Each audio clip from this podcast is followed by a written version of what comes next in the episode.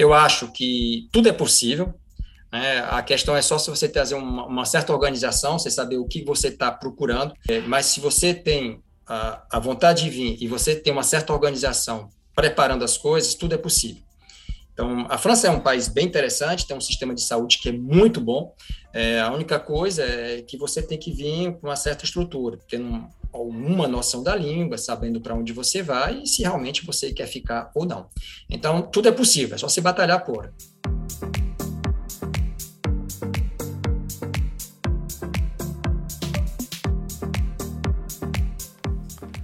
Bom dia, boa tarde, boa noite. Bem-vindo e muita saúde, colega ouvinte do SBA Podcast. Aqui a Sociedade Brasileira de Anestesiologia, com você, traz informações, dicas, entrevistas e novidades sobre nossa saúde ocupacional, valorizando a defesa profissional e aprimorando a qualidade e segurança da medicina perioperatória. Eu sou Pablo Guzmán, médico anestesiologista e podcaster do Medicina do Conhecimento.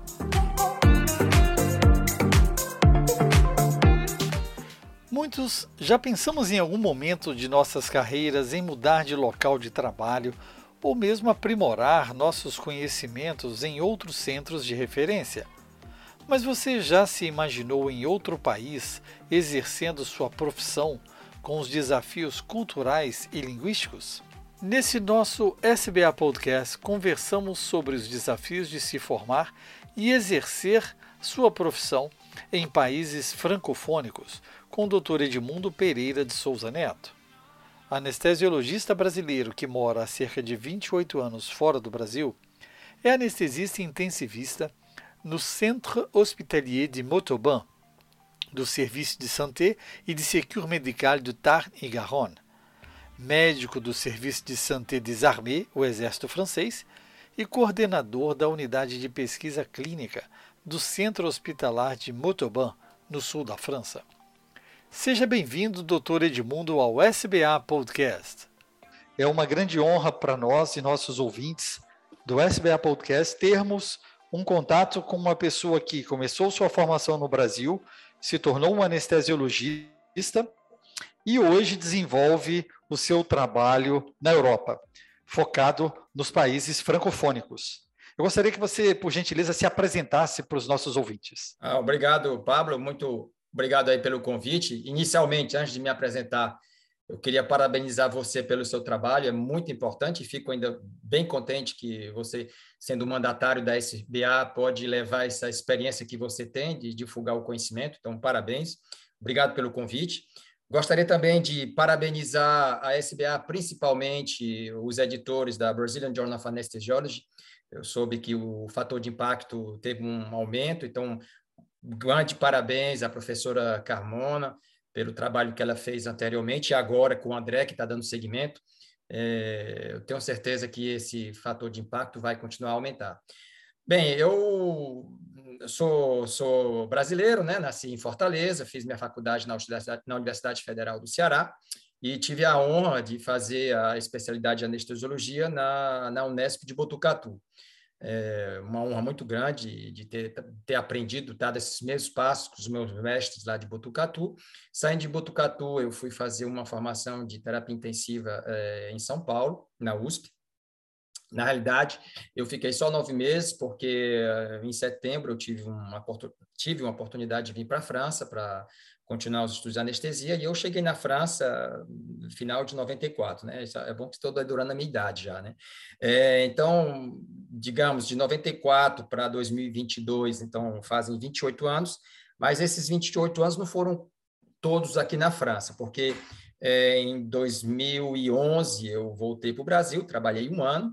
Em 2012, eu continuei morando no Brasil, mas vinha trabalhar na França. Eu trabalhava três semanas, um mês e voltava para o Brasil. Era até engraçado que meu trabalho na França, mas a minha moradia era no Brasil, né? Até ficava esquisito explicar para as pessoas.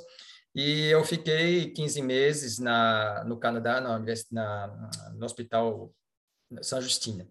Trabalhei nos Hospícios de Lyon, em Lyon, onde eu fiz toda a minha carreira antes de voltar para o Brasil. E do Brasil vim para a França, mas fiquei com um estatuto particular, a gente pode até conversar depois de médecin remplaçant, né? Eu, eu, trabalhava em vários hospitais, era tipo um contrato de, dura, de duração de, determinada, é, porque eu, como eu, eu, mudei de região, Lyon fica mais no, no centro-oeste da França, eu estou agora no sul da França.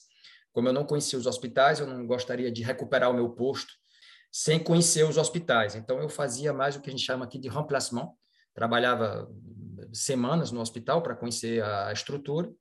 E aí, a partir disso, é, em 2016, eu recuperei o meu posto de praticien hospitalier, né?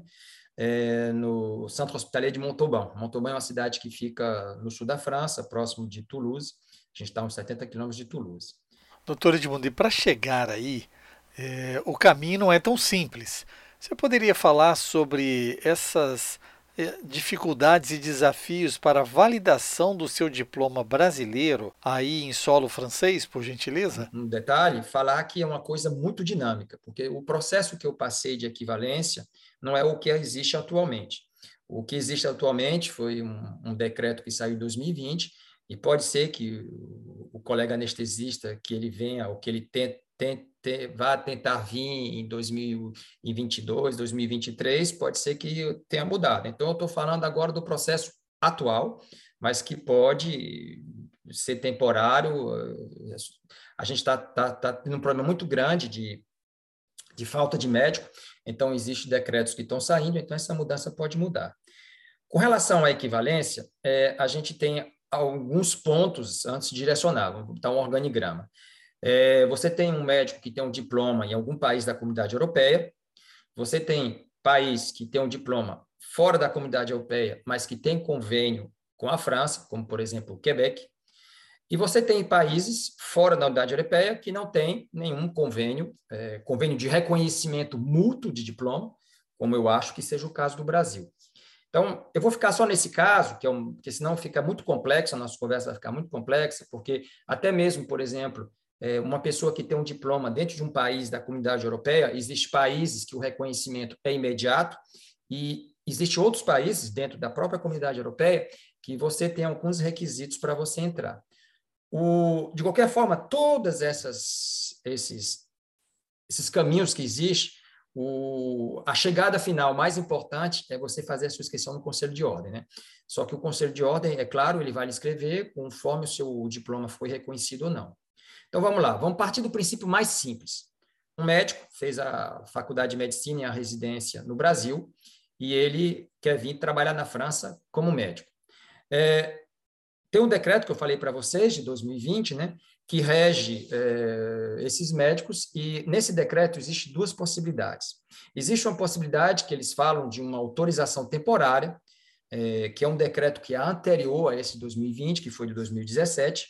É, essa, é, esse decreto, essa autorização, é, é voltada para os médicos de origem estrangeira que têm um diploma num país que não tem convênio de reconhecimento mútuo com a França. Repito, acho que é o caso do Brasil. Então, no caso, a pessoa vai ter que fazer um, um dossiê. Nesse dossiê, ele vai colocar os papéis, é, vários papéis, entre eles o mais importante, tradução de diploma, tradução de diploma de especialidade. É, geralmente, eles solicitam uma teste de proficiência da língua francesa. E toda essa documentação vai ser enviada para um organismo que se chama Centre National de Gestion. Esse, esse organismo é localizado em Paris e esse organismo vai olhar todo esse diploma, ver o tempo da faculdade de medicina, ver o tempo da especialidade e ver se existe uma certa equivalência com a medicina francesa. Por exemplo, aqui como no Brasil, a faculdade de medicina são seis anos, mas existem países que não são seis anos. Então, se, por exemplo, a pessoa fez a faculdade de medicina em quatro anos em vez de seis, provavelmente o diploma dela de médico não vai ser aceito com tanta facilidade. Bom, a partir do momento que essa que o, que o Centro Nacional de Gestão analisa o dossiê da pessoa e diz, não, existe uma certa equivalência, a pessoa é convocada para um teste escrito, um teste oral. Esses testes geralmente são feitos em Paris, mas podem ser feitos numa universidade onde a pessoa se inscreve. Supondo que a pessoa, a pessoa esteja em Lyon, então, ela pode passar pela Universidade, Université Claude Bernard, né, que é a universidade pública lá de Lyon, e todo o dossiê, da, a partir da Université Claude Bernard, partir para o Centro Nacional de Gestão e a pessoa passar esse centro de equivalência, para um hospital ligado com a Université Claude Bernard, que é os Hospices Civil do Lyon. Bom, a partir do momento que a pessoa passa é, esse, esse exame, ela tem uma autorização temporária. Então, nessa autorização temporária, ela vai poder exercer, geralmente no hospital da rede pública, durante um certo período, para poder fazer validar o seu diploma. Isso é um caminho. Existe um outro caminho, não é outra autorização, que pode ser feita também, é, onde você pode pedir inicialmente, mas é, se você já está trabalhando na França há pelo menos dois anos, porque eu repito, autorização temporária, é, você, de qualquer forma, você não pode exercer de uma, ir para o serviço privado. Serviço, geralmente, toda autorização feita para médico estrangeiro, é, na maior parte das vezes, ou ele tem que trabalhar num hospital da rede pública, ou ele tem que trabalhar no hospital privado, privado, desculpa, que seja conveniado com a rede pública, ou um hospital, como a gente fala aqui, é, PSPH, que são hospitais privados sem fins lucrativos, são os centros de cancerologia ou algumas clínicas, por exemplo, a Clínica Protestante em, em Lyon é uma clínica privada, mas que não tem fim lucrativo, ela tem um sistema de privada, então a, essas, clínicas têm convênio com o sistema público e a pessoa pode também, em alguns casos, trabalhar nessas, nessas, nessas estruturas. E a segunda via que eu falei para vocês é no caso que a pessoa que já está trabalhando aqui, é, ou fez um internato, Aí, nesse caso, a pessoa pede uma autorização, ela já tem imediatamente essa autorização temporária, aí vai caber o CNG, isso aí que tem um critério um pouco subjetivo, de submeter ou não a pessoa a uma prova, e a partir dessa autorização temporária, a pessoa vai exercer. É, com relação a isso, é, a pessoa exerce, é, é, repito, num, num, hospital de rede pública, mas ela não tem um diploma completamente reconhecido. Eu digo, quero dizer por isso, a pessoa não pode, por exemplo, fazer o concurso de PH como eu fiz.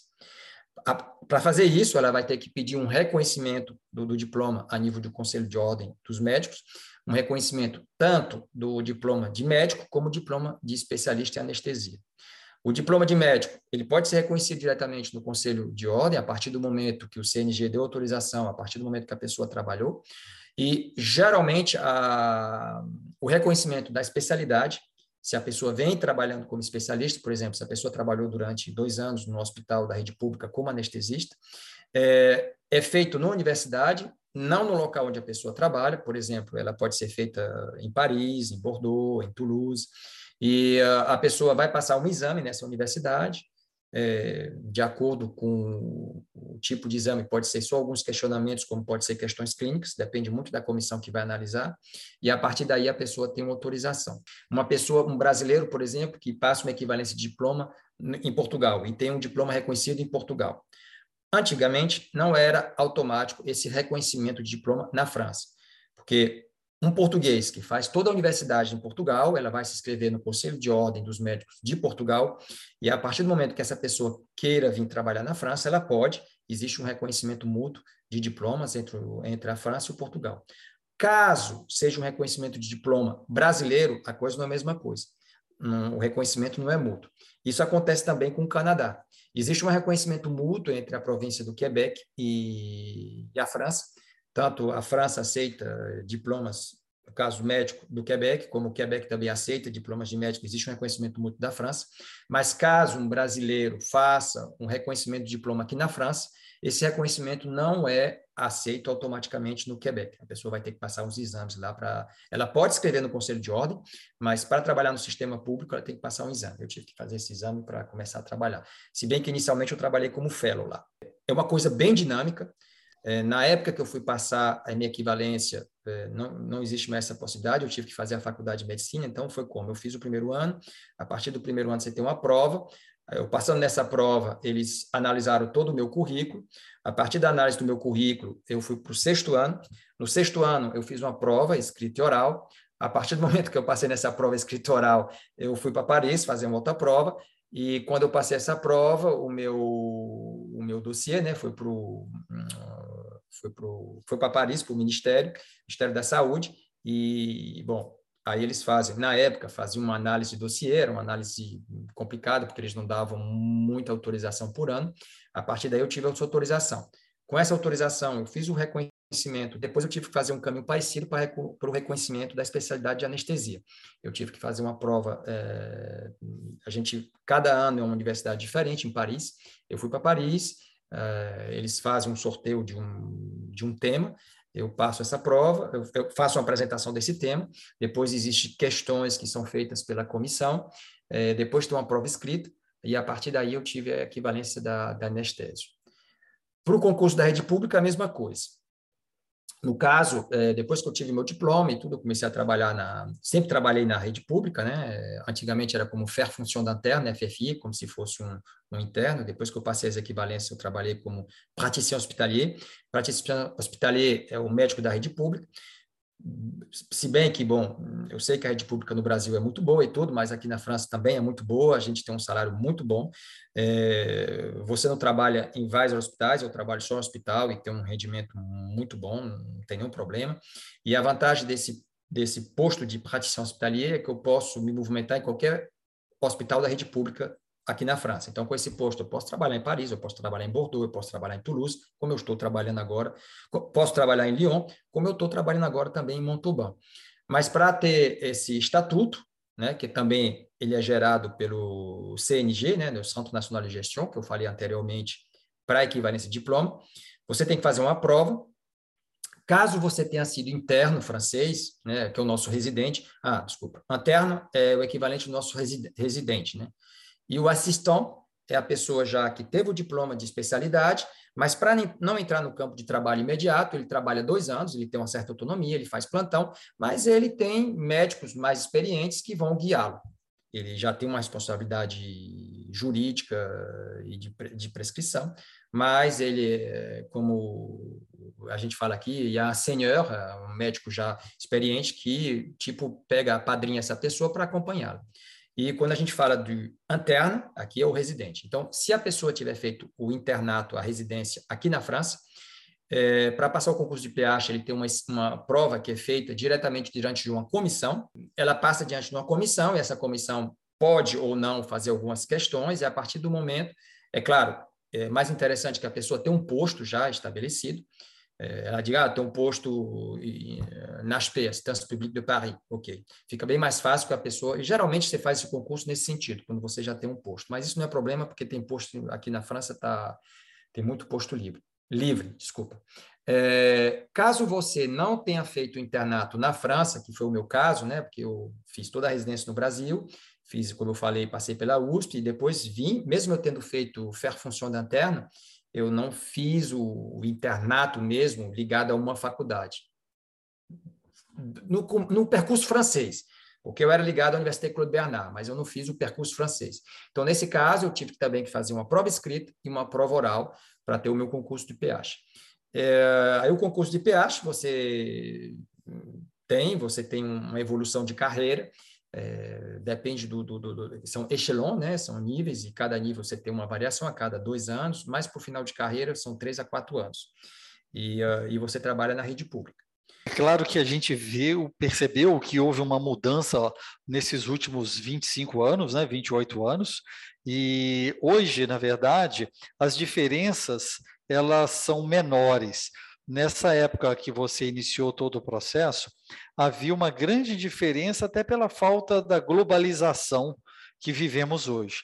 Mas eu queria que você falasse um pouco sobre as, os grandes desafios culturais que foram é, a sua mudança do, do Brasil, né, saindo do Ceará, São Paulo e a Europa, na verdade, e as diferenças da formação do médico anestesiologista brasileiro para que você encontrou aí ao longo do tempo, né, que realmente os currículos dentro da anestesiologia eles são diferentes entre Brasil e Europa. O que, que você uhum. poderia nos falar sobre isso, por favor? Olha, com relação ao Brasil, é... bom, eu saí da Universidade Pública Federal, né, Universidade Federal do Ceará, que muito boa, agradeço, tive uma, tive, é, foi um privilégio poder ter entrado nessa universidade, que na época era a única universidade de medicina do, do lado de Fortaleza, do Ceará, né, digamos assim, porque agora, infelizmente, no Brasil está pipocando universidade para tudo que é lado, mas na época a única universidade era essa, então eu tive a chance e, a honra de trabalhar, depois eu fui para Botucatu, foi um salto grande, né, porque você, é, claro, existe o Botucatu, eh, a USP, a Unicamp e outras, desculpa, as outras, os outros centros, mas todos esses centros que fazem parte da SBA, não posso citar todos, mas eu tenho certeza que são centros de qualidade. É, então, foi um salto muito grande, não só pelo, pela mudança da, da especialidade, mas também pelo nível é, de pesquisa, pelo nível é, de qualidade de ensino que, que eu tive na, na Unesp e na USP. Né? Repito, tenho certeza que todos os, os CAs, os, os, centros de formações da SPA, são, são centros de, de, de nível ótimo. Então, eu cito esse porque foi por onde eu passei, mas sem desmerecer os outros. E, então já foi um, centro, um, um, salto grande e, de certa forma, é, eu tive que me adaptar um pouco, porque já senti uma, uma certa diferença entre a formação do, dos alunos que vinham da, da, da, Unesp e da USP com relação ao IFC, até mesmo porque a forma de ensino não era a mesma. Não estou dizendo que existia uma, uma diferença de, de nível de, de, de, de, de ensino, existia mais uma forma de raciocínio clínico que era um pouco diferente.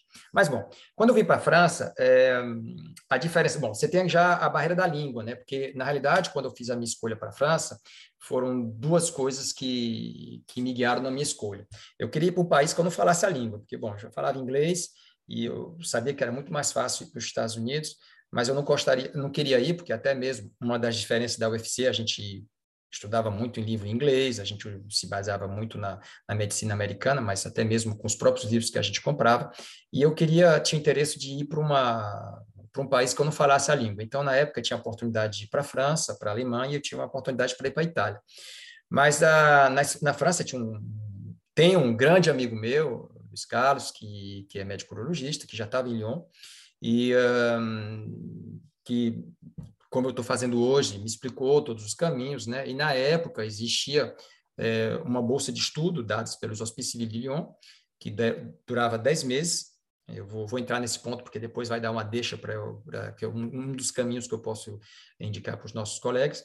É, dez meses e essa bolsa permitiu que eu visse para Lyon com uma bolsa durante dez meses e já facilitou para mim por quê? Porque eu estava em formação, é, eu pude aprender um pouco mais a língua francesa, pude ver o sistema francês, como ele funcionava e pude também ver quais eram as, as formas de, de passar minha equivalência. Sabendo que quando eu vim para cá, eu queria também fazer um mestrado e doutorado, porque na época eu estava pensando, talvez ficasse, talvez não, mas se eu voltasse para o Brasil, pelo menos voltava já também com um doutorado. E é uma dica que eu dou é, para os colegas que estão nos escutando, é, vocês podem se, se aproximem do, da universidade onde vocês moram, onde vocês trabalham, e vão no Serviço de Relações Internacionais, porque pode ser que existam convênios com universidades francesas, e nesses convênios existe a possibilidade de você pedir uma bolsa de estudo ligada a um hospital. E você indo de universidade para universidade fica mais fácil. Você vai chegar com um estatuto de médico convidado, por exemplo. De acordo com o local, você vai tocar mais ou menos um paciente, né? Depende muito, mas pelo menos você vai chegar com uma certa estrutura atrás de você e você vai ter um período de adaptação que vai ser mais calmo, porque você está inserido numa estrutura, você vai ter pessoas que vão estar se ocupando de você e você vai conhecer o sistema. Até mesmo o domínio da língua, mas também o sistema francês. E o sistema francês, pouco diferente do nosso, na realidade do internato, é porque o interno francês, o residente francês, são cinco anos a faculdade de a, anestesiologia aqui. Nesses cinco anos, eles fazem três anos de anestésio e dois anos de terapia intensiva, né, de reanimação. Então, a gente sai com o título de anestesista reanimador. É, eu sei que no Brasil cada vez mais as pessoas estão fazendo isso, né? Mas na minha época não era isso. Eu fiz a, quando eu fiz a anestésio era só anestesia. Se bem que esse ano que eu fiquei na USP, né? Eu fiquei fazendo só a parte de reanimação. Mas era uma coisa que estava começando. Era você que, se você quisesse, você fazia. Não era uma coisa obrigatória. Aqui não. Aqui é obrigatório. Então já tem essa diferença que quando você chega, os, os residentes eles já têm uma formação de anestesia e reanimação, que eu acho bem interessante é, onde a atuação também é bem variada. Agora está bem menos, porque está, como eu falei, está faltando um pouco de anestesista aqui, mas você sabe que o SAMU, é, a base do SAMU foi, foi fundada por médicos franceses, anestesistas, anestesistas e reanimadores franceses. Agora tem bem menos anestesistas na, no SAMU, agora são mais médicos urgentistas, que a gente fala, né? É, mas ainda existe alguns a, anestesistas que continuam trabalhando. Eu, por exemplo, continuo trabalhando. Se eu tiver tempo, se você quiser, depois eu falo um pouco das atividades anexas que eu faço fora do hospital. E uh, então o anestesista aqui tinha uma, uma, uma, uma atuação bem digamos assim, expansiva, bem global. Ele trabalhava na terapia, na terapia intensiva, ele trabalhava na anestesia no bloco operatório, ele trabalhava na gestão da dor e ele trabalhava também no extra-hospitalar com a terapia intensiva. Então, digamos assim, ele pegava o paciente o paciente tinha um acidente, ele pegava o paciente do começo e até o fim. Então, tinha uma continuidade no, na, na, na prisão charge, né, no, no, cuidado, nos cuidados do paciente, que era contínuo. E isso, querendo ou não, dava uma certa, não só autonomia, mas uma certa, no sentido positivo da palavra, uma certa autoridade, dá uma certa autoridade, porque a gente tem um conhecimento não só de fisiologia, de anatomia, mas de gestão, a gente tem um conhecimento de management, de, de, de, de como você deve atuar é, do começo até a saída do paciente do hospital. E com essas novas técnicas que foram colocadas, mesmo que ela tenha sido fundada por um cirurgião, no caso da RAC, na né, recuperação precoce, a anestesia aderiu rapidamente para isso. Né? E com a gestão ambulatorial também dos pacientes, né? muitas cirurgias que há uns cinco, seis anos atrás, o paciente era hospitalizado dois dias, atualmente a gente faz com hospitalização única, né?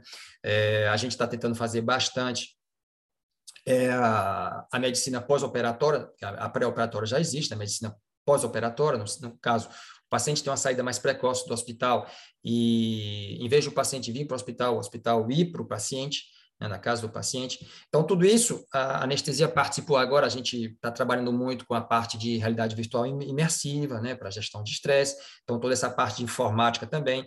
E você vê que é tão expansiva que, por exemplo, você é um exemplo prático disso, né? Você trabalha com a, a divulgação do ensino, né? Então, a anestesia se expandiu bastante com várias áreas de atuação. Então, minha maior dificuldade inicialmente, para responder a tua tua questão de uma forma mais direta, foi, foi essa, essa, essa multi-atuação que tinha do anestesista, que eu tive que, de certa forma, é, trabalhar um pouco para poder me enquadrar. Mas isso, ah, assim, é uma dificuldade inicial é, até quando você domina a língua, né?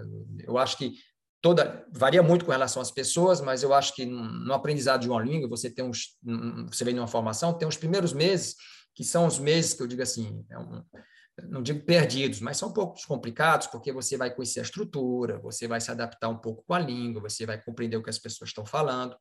Depois de três meses, você começa a conhecer, e eu acho que você começa realmente a aproveitar o seu estágio é, com seis meses, porque com seis meses você conhece tudo, as pessoas te conhecem, elas dão muito mais a, a autonomia para você com conhecimento, isso em qualquer canto, que seja no que seja imagina aí no Brasil, mas que se, aqui na França é verdade, no Canadá também é a mesma coisa.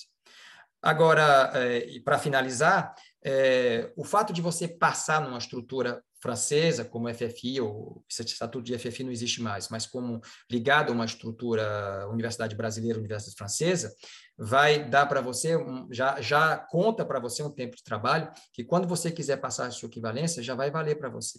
Então, eu vejo só ponto positivo nessa parte. Uma coisa muito interessante também, que você falou um número mágico aí, que são três meses.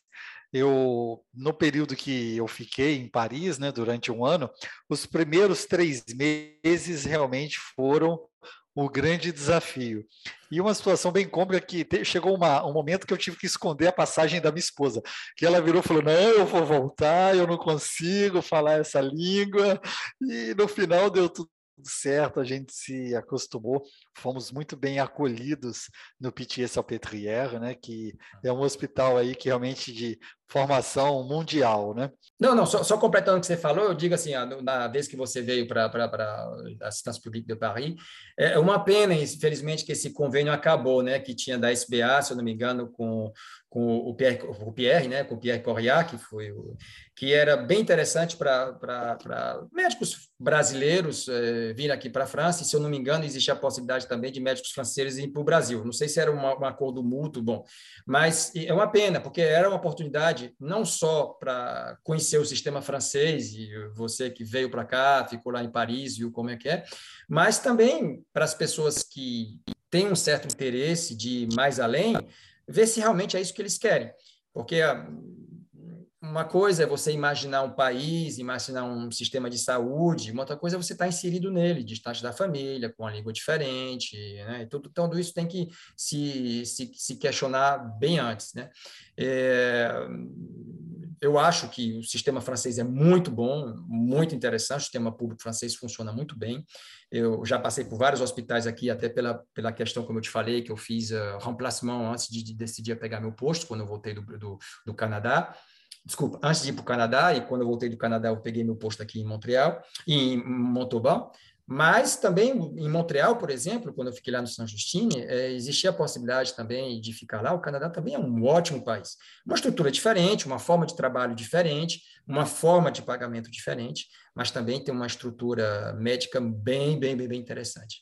É, para relembrar esse, esse convênio, né, na, o início, final da década de 90, a Sociedade Brasileira de Anestesiologia e o Hospital Pitié-Salpêtrière eh, conseguiram um convênio pelo Ministério das Relações Exteriores e nós tivemos sete colegas que, um por ano, né, foram agraciados com essa bolsa. Na época era em torno de mil dólares e eles tinham também ajudas acadêmica para compra de livros, ganhava assinatura dos anais franceses de anestesia e reanimação, tinham uma moradia, se quisessem, né? E foi realmente um período de grande formação aí para muitos colegas aqui do Brasil. E, capitaneada pelo, pela equipe né, de Botucatu, doutor Brás, né, o professor Zé Otávio da USP e o professor Zé Luiz Gomes do Amaral da Unifesp, junto com o professor Pierre Corriat, que na época era o responsável pelo Pitié-Salpêtrière em Paris. E é, hoje nós completamos aqui cerca de 10, 10 anos do Programa eh, Nacional de Segurança do Paciente. E estamos na luta por essa busca de segurança e qualidade na nossa assistência, já que o tamanho do Brasil tem realidades diferentes. Eu queria que você falasse um pouco sobre a visão de qualidade na assistência é, no modelo francês. Como que as coisas funcionam, tanto para o paciente quanto para o médico, né, em relação a plantões, jornada de trabalho, utilização de novas tecnologias, como é que isso funciona aí? É, antes de responder a pergunta, você citou três pilares da anestesia brasileira, né? E eu queria mais uma vez, bom, o professor José Otávio, eu tive o prazer de, quando eu estava na USP, foi uma coisa rápida, mas foi uma honra poder ter trabalhado com ele, aprendido com ele. E especialmente eu quero dedicar ao professor Braz, que nessa minha vinda para a França, é que você sabe, né? Com todo local, a gente sempre precisa de muita carta de recomendação, de, de, de pessoas que possam se ajudar. Então, o professor Braz e a equipe de Botucatu, mas eu quero especial aqui falar para o professor Braz, foi um, um, um, um pilar para mim, né? Eu quero aqui expressar meu, minha gratidão, minha eterna gratidão, até mesmo quando eu passei o meu doutorado, o professor Braz me deu a honra de, de ter vindo. Então, são pessoas realmente que contribuem, contribuem, como eu citei o nome aqui da professora Carmona, do André, que está aí, são pessoas que, que você, né, são pessoas que continuam a movimentar essa anestesia do Brasil, e eu, você falou de qualidade, e ainda bem que existe pessoas como vocês e muitas outras no Brasil que levam a qualidade da anestesia do Brasil. Para vir para a França, é, voltar aqui a sua pergunta para a França, é, eu falei que existem os hospitais da rede pública, né, que são onde, onde a gente pode trabalhar, e a grande vantagem, digamos assim, é que existe uma certa homogeneização na, no atendimento. Digo isso porque, por exemplo, eu trabalhei em Cayenne, na Guiana Francesa. Apesar da Guiana Francesa, inicialmente, não ter nada da França, né?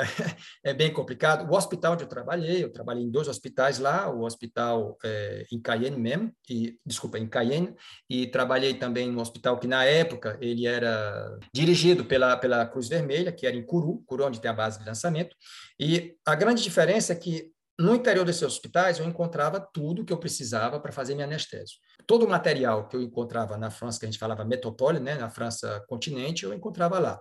Então, essa Primeiro, existe uma grande preocupação da, da Sociedade Francesa de Anestesia e Reanimação, das FAR, de, de homogeneizar o, o, o, atendimento. Essa homogeneização é feita principalmente pela formação.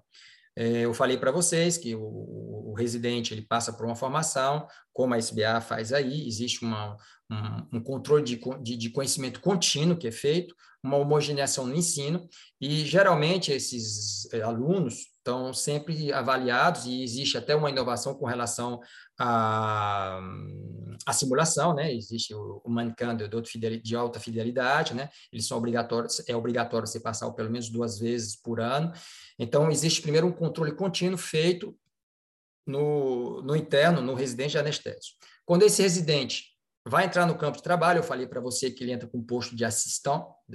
O assistente é o médico formado com diploma, residente, é, desculpa, anestesiologista, mas que antes de entrar sozinho no campo de trabalho, ele entra num serviço sendo dirigido é, por médicos anestesistas do sistema privado ou por sistema, sistema público, desculpa, ou pelo sistema privado que tem convênio com rede pública. Você não é obrigado a fazer isso, mas digamos que 80% dos médicos anestesistas eles fazem. Até mesmo os que querem depois trabalhar no sistema público, por quê? Porque com relação àqueles que vão trabalhar na rede pública, você tem uma certa é, um preço que você pode colocar na sua, na sua consulta, digamos assim, se você fez essa formação ou não. É claro, se você não fizer essa formação, esse preço é mais baixo, para incentivar as pessoas a fazerem. Depois desses dois anos, você vai no seu campo de trabalho, você pode ir para uma clínica privada ou para o sistema público, e nesse sistema público, funciona, não, não é o ideal, mas funciona, uh, de certa forma, que eles implantaram, são os controles contínuos, ou seja, você tem que ter um certo número de formações e, e bem menos trabalho publicados, mais informações por ano, e cada dessas formações dão uns pontos para você. E esses pontos é, são, são interessantes depois, se você é, quiser fazer um concurso ou um, alguma coisa ligada com, por exemplo, se você quiser trabalhar num, organismo da rede pública que não seja o hospital, o fato de você ter essa formação conta para você. E a, a realidade é que existe um certo autocontrole que é feito até mesmo no interior do serviço. É, é raro, quase inexistente, um hospital onde você só tenha um anestesista ou dois anestesistas. Então, a partir de dois ou três anestesistas, existe um controle até mesmo feito entre os colegas com relação à formação. Se a gente vê que tem um colega que está com uma dificuldade, a gente inicialmente trabalha para a formação desse colega, envia para ele fazer formação, o curso. Caso isso não seja colega não tenha vontade ou não queira fazer, a gente pode contactar o conselho de ordem, é, que vai existir uma certa obrigação para ele fazer, né, de ele se colocar uma que a gente fala de jour, e caso o colega ainda persista em não fazer essa jour, é, a gente contacta diretamente a ASFAR, que pode ter alguns procedimentos de uma palavra até forte que eu vou usar, punitivos com relação a esse colega. Então, isso serve a guardar um certo nível de formação homogeneizar um pouco o nível de formação dos colegas. Né? É claro, repito, o sistema não é ideal. Existe, infelizmente, muitos colegas que, que, que passam por, por, por detrás dessa formação e que o nível não, não é o ideal. Isso falei com relação aos anestesistas. Com relação ao hospital, Existe um controle feito nos hospitais, nos centros hospitalares. Esse controle é feito por uma estrutura que se chama ARS, Agência Regional de Santé, que, de certa forma, vê o tipo de, de equipamento que você tem, o tipo de anestesia, como é o tipo de trabalho que você faz, sabendo que os plantões, você falou muito bem, quando você faz um plantão de 24 horas, você está impedido de trabalhar no outro dia, impedido, digamos assim, tem gente que pode burlar, mas caso você tenha um acidente e que, esse, que o paciente vá no tribunal, você é condenado de imediato se for provado que você fez um plantão de 24 horas que você trabalhou no outro dia. Você é impedido de prescrever. Você pode ficar no hospital, trabalhar por projeto de pesquisa, fazer protocolo, mas você não pode fazer nenhuma prescrição, nenhum ato médico com o paciente. Então, isso, de certa forma, dá uma certa segurança, né? Talvez aí no Brasil esteja fazendo isso. Lá no Canadá é diferente, lá no Canadá eram 12, 12 horas. Só que aí, bom, aí pode ser até um, outro sujeito de discussão, que foi um trabalho que a gente, foi um tipo de trabalho que a gente fez bastante lá em Lyon, é com relação à fatiga crônica por trabalhos contínuos ou por trabalhos repetitivos de forma é, próximas. O que, é que eu quero dizer com isso?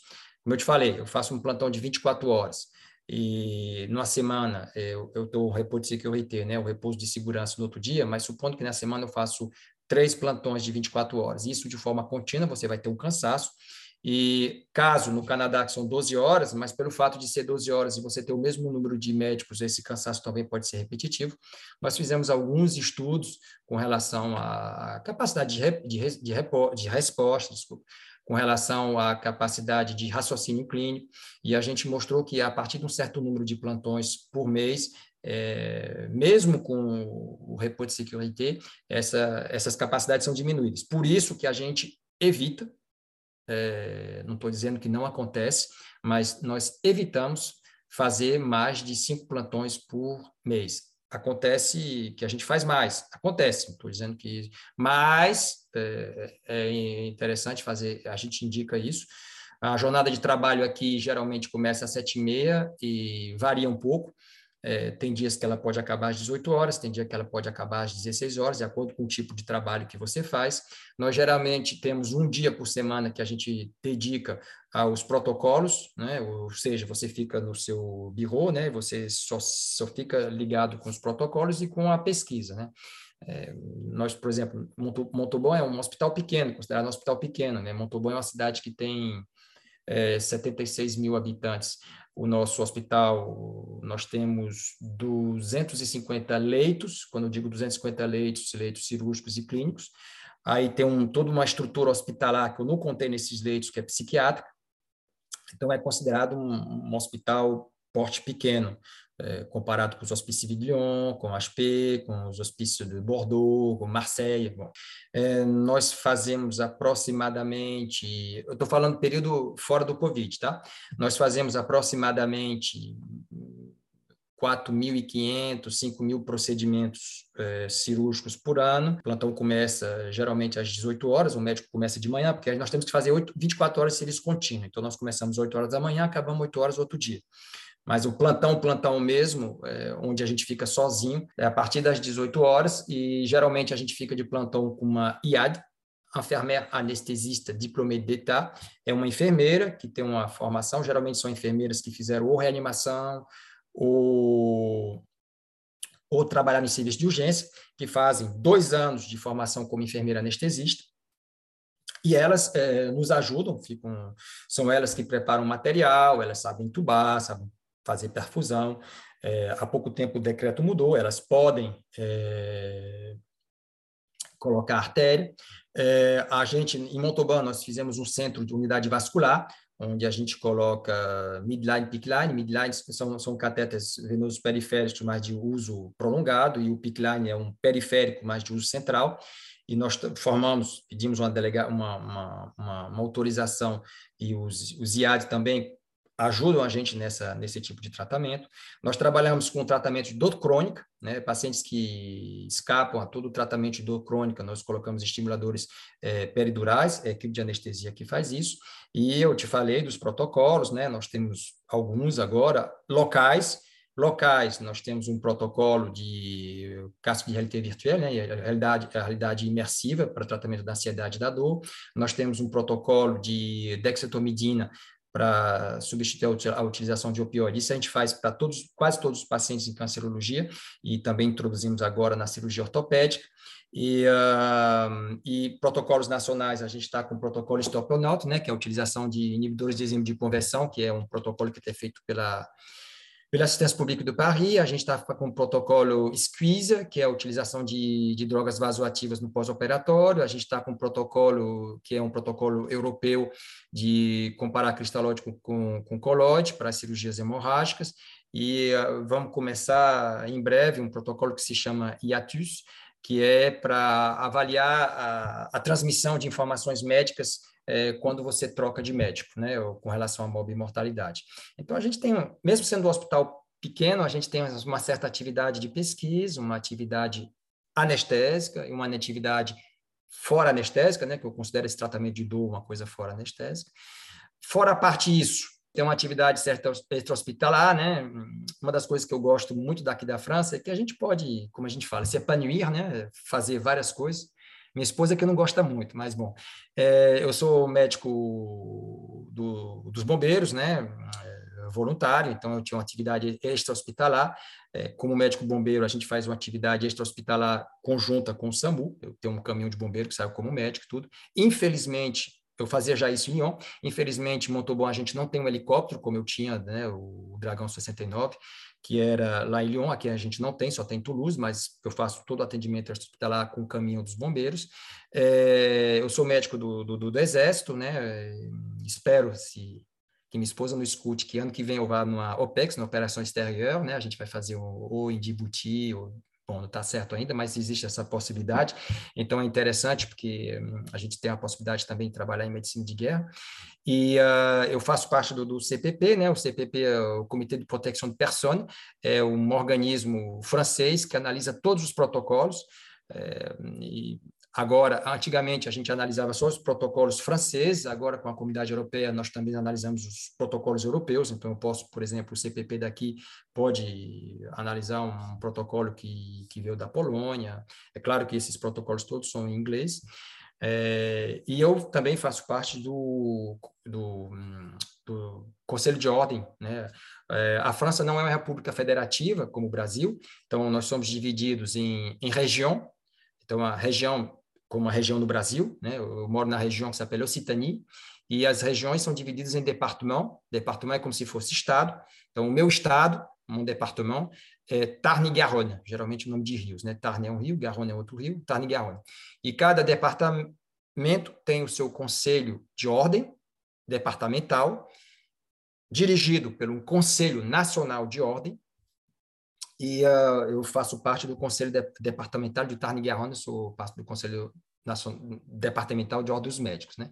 Então, uh, você pode ter essa atividade variada, né? É interessante, além de, de eu ser o, eu tenho a honra, a honra, a honra, a honra mesmo de participar do comitê editorial aí da SBA, no, que eu acho que o interesse, acho que, o, que vale a pena, é, é, acho que Sócrates dizia, né? É uma vida é uma vida muito vaga quando você preenche muito seu tempo para não dar nada, né? Então, eu acho que isso é válido quando você pode trazer alguma coisa, não só para você, mas para os seus colegas, né? Então, para mim, é um, prazer. No... Quando eu morava em Lyon, teve, teve, alguns colegas brasileiros que vieram. Na época, existia essa bolsa que eu vim, né? É, teve um, o Plínio, lá de Fortaleza, que veio com, a, com essa bolsa. É, tiveram outros colegas que foram para as outras estruturas com essa bolsa na área de anestesia ou na área de cirurgia. Então, depois que eu saí de Lyon, e os hospícios diminuíram bastante também essa bolsa, eu acho que não sei nem se existe ainda. E, uh, mas o intuito é a gente ser um, uma ponte, poder ajudar os nossos colegas, né? Que seja não só para. Eu sei que os anestesistas brasileiros têm uma formação muito boa, não só para aperfeiçoar a anestesia aqui na França, mas para esses colegas que voltam para o Brasil, como foi o seu caso, de poder contribuir para inovar, para dinamizar, né, a anestesiologia no local onde essas pessoas vão praticar. Né? Eu gostaria de agradecer essa oportunidade e vou fazer algumas perguntas que eu também fiz para o Dr. Mânica quando nós conversamos no episódio de ser médico anestesiologista em Portugal e deixo aberto para suas considerações, para sua mensagem final para os nossos ouvintes. Então, vou te perguntar, da sua preferência, uma bebida Rapaz, você vai, você vai rir. Água com gás da Perrier. e dentro da gastronomia, a sua comida predileta? Olha, não é um prato muito gastronômico, mas eu gosto, adoro os quenelle de Lyon. Uma massa, né, uma massa com molho típico, que o verdadeiro quenelle do Lyon só existe em Lyon, né? É, é uma massa feita especificamente lá, com um molho parecido com um molho de tomate, mas é um gosto um pouco mais refinado. E é um prato muito bom. Aconselho os brasileiros, quando virem aqui na França, se puderem ir no, no restaurante que a gente chama Traboul. Traboul são restaurantes que ficam no Vieux-Lyon, né, na parte antiga de Lyon, e vocês comerem, pedirem um quenelle de Lyon com um Côte du Rhône. Ah, bom, as pessoas não dizem que são os melhores. Tem pessoas que preferem Bordeaux, pessoas que preferem mais o Côte du Rhône vai muito bem com esses tipos de, de, de prato e realmente é uma delícia. Me diga uma cidade. Ah, uma cidade, Lyon, não tem sombra de dúvida. Lyon foi a cidade que, como eu, Lyon é para mim o que Fortaleza e Botucatu são, né? Foram, eh, bom, nasci em Fortaleza, então tenho um, um carinho especial por Fortaleza. Botucatu foi onde eu fiz minha faculdade, onde eu conheci minha esposa. Então, eu tenho um carinho muito especial. E Lyon, querendo ou não, foi onde eu tive uma, uma, uma chance de, de, de estar em Lyon, porque é uma cidade apesar de ter tudo estrutura médica, cultural de Paris, tem uma qualidade de vida que não, assim, que é bem melhor que eu acho que Paris. Então, meus filhos são de, a pessoa que nasce em Lyon, a gente fala petit Então, meus dois filhos nasceram em Lyon. O Olympique Lyonnais foi campeão sete vezes da França, com Juninho, com Caçafá, então, na época eu estava aqui. Então, Lyon, sem sombra de dúvida. E sua mensagem para os nossos ouvintes do SBA Podcast? Ah, a minha mensagem, bom, a gente discutiu muito com relação, a gente falou bastante entre você sair e fazer uma formação no estrangeiro. Eu acho que tudo é possível. Né? A questão é só se você trazer uma, uma certa organização, você saber o que você está procurando, porque muitas vezes as pessoas vêm com um intuito e vê uma outra coisa bem diferente. É, mas se você tem a, a vontade de vir e você tem uma certa organização preparando as coisas, tudo é possível. Então, a França é um país bem interessante, tem um sistema de saúde que é muito bom. É, a única coisa é que você tem que vir com uma certa estrutura, tendo alguma noção da língua, sabendo para onde você vai e se realmente você quer ficar ou não. Então, tudo é possível, é só se batalhar por. Muito obrigado, doutor Edmundo. As portas do SBA Podcast estarão sempre abertas para você. E estamos aí juntos. Espero revê-lo brevemente na próxima oportunidade, é, de preferência na França. Claro, claro. Então, vai ser um, vai ser um prazer. E eu realmente espero você está me devendo uma visita. Faz tempo que você ficou de vir. Você acabou ficando por Bordeaux, Paris, mas a próxima vez você tem que vir por aqui. Vai ser um prazer. E mais uma vez, muito obrigado pelo convite. Muito obrigado SBA de ter por você ter dado essa oportunidade. Para mim é um, um, prazer. E eu também aqui estou à disposição. No que eu puder ser útil, uh, estou aqui à disposição de vocês. Muito obrigado e espero até um futuro breve. Merci e au revoir, doutor Edmundo. Au revoir. Vamos lá, tive a notificação para ser informado quando o novo SBA Podcast for publicado. Estamos no SoundCloud, Spotify, Deezer, Apple e Google Podcast.